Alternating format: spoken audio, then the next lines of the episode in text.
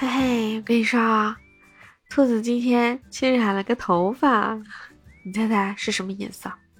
棕色、紫色，或者是绿色，也有可能是奶奶灰。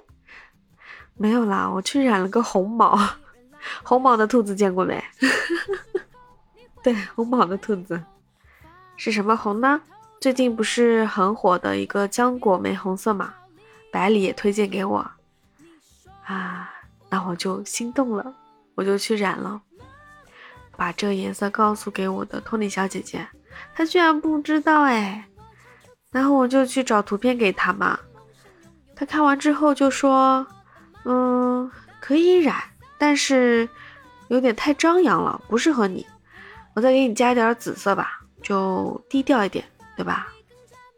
我就说好呀。交给你了，反正，所以我这个颜色是我的 Tony 小姐姐给我特调的一个红色，我觉得还挺好看的。所以最后我的发色是浆果玫红加点紫。如果你想看是什么颜色的话，可以私信我啊，或者加我的暖兔子拼音加九九九，给你看好不好？我的 Tony 小姐姐也就是我的。御用理发师嘛，就是好几次我都是找他帮我剪的头发、染的头发。嗯，那他是比较了解我，我想要的效果是什么样子的，所以嗯，我们沟通起来就会更加的顺畅。就是他知道我要什么，对。不知道你对理发师这个职业的印象是什么？是以前的洗剪吹？嗯？还是普通的那种大师傅啊，下刀很快的那种。但我觉得现在理发师这个职业吧，也算是美业的一种吧。我觉得啊理发师也能算是一种设计行业，因为他要设计我们的发型，让这个发型更加的掩盖掉我们的一些缺点，然后呢，把我们的优点放大。嗯，我觉得很神奇。但是，你要找到一位好的、适合你的发型师，我觉得还是有点难度的。真的，我是去年才找到我的 Tony 小姐姐的，从此之后，我的发型就交给她了。真的，我只要一告诉她我想要什么效果，她就明白了。真的太不容易了，我觉得很开心。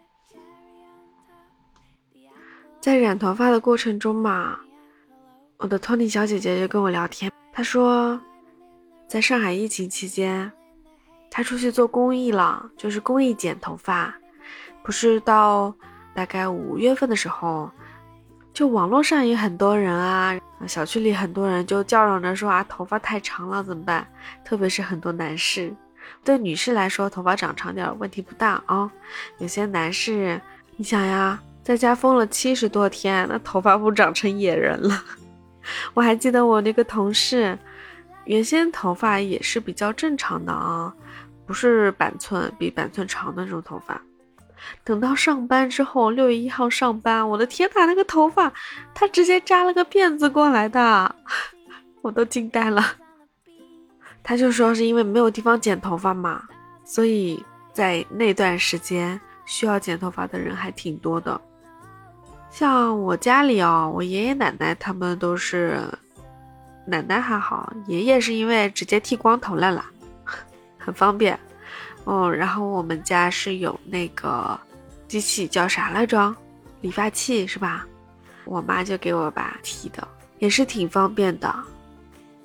托尼小姐姐就说，啊，在后来五月份的时候就参加了这个公益理发的活动嘛。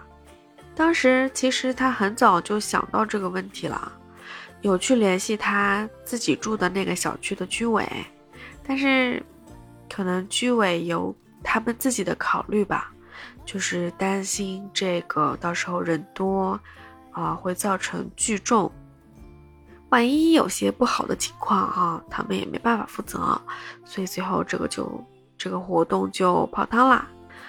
那后来就是正好有其他的居委、其他的小区有这个需求，那我这个托尼小姐姐就去了呀。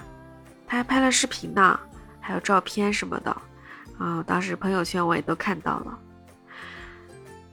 而且他们后来还发了奖状，啊，反正，嗯，我觉得很有意义的，真的，在那段时间里面，任何一种对居民有帮助的一些行为，我觉得都是特别有意义的，所以我很佩服他。那他就说到那段时间，他就说，其实当时他们公司的人嘛，都行动起来了，就是纯公益的，不赚钱的。有工具的就直接上了，没工具的就 到处借工具也要上，你知道吧？所以这个行为，我真的觉得还挺感动的。虽然说剪头发、理发不是一件什么大事，但是真的是能够切切实实能够帮助到我们的一个行为，我就觉得挺好的。我还记得。当时有些小视频上面，像那个上海的几个明星啊，像那个成龙，那个小成龙啊，是尔东城那个成龙，演过挺多电视剧的吧？但现在年纪也大了。我刚开始看他的戏的时候，我觉得他还是个什么奶油小生，还帅帅的啊。现在也成个糟老头子了，我觉得。我这样说，希望不会被骂哦。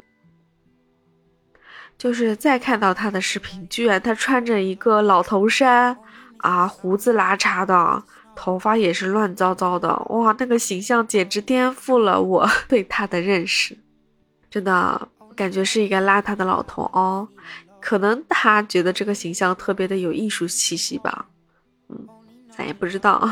就是他后来就是也是帮人家。免费剪头发嘛，就他们小区的一些居民嘛，也觉得不好意思，会送点吃的呀、喝的呀，然后就去找他剪头发，也挺有意思的。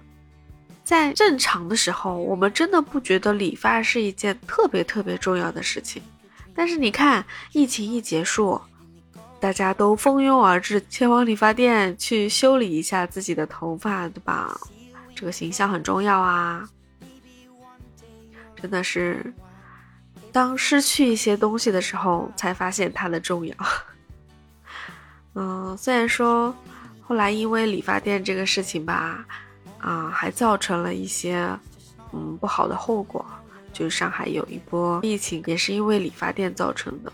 但是不可否认的，能够力所能及的去帮助到大家，就是一件有意义的事情。那这期可能稍微有点水啊，没有什么大道理，也没有什么值得升华的地方，只是一个分享，分享 我的心情，就很简单，就随便聊聊嘛，对吧？太多感人的故事，可能也会让你觉得我这个人只会讲感人的故事，当然不是啊，我也想讲一些开心的事情。那我还需要去慢慢发现我身边的一些美好的故事，对不对？那我觉得整理一下，我觉得值得讲的故事，那我就来跟你一起分享。这样子我就会觉得我这个专辑是啊有意义的。所以其实我们都在做一些小小的事情，力所能及的事情，一些容易被忽视的有意义的事情。也许不是什么轰轰烈烈，也不是那么的值得去歌颂称赞的，就是这种润物细无声，一些小小的融合在我们的生活中的一些小事。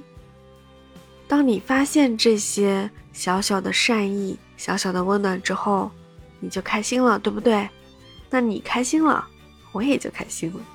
嗯，对，人要知足嘛。就是这样，小小的知足就可以温暖我这只暖兔子。那么今天谢谢你的陪伴啦，早点休息哦。如果你喜欢我的专辑节目的话，记得点赞、评论、关注、订阅。嗯，谢谢你哦，下期见喽，拜拜。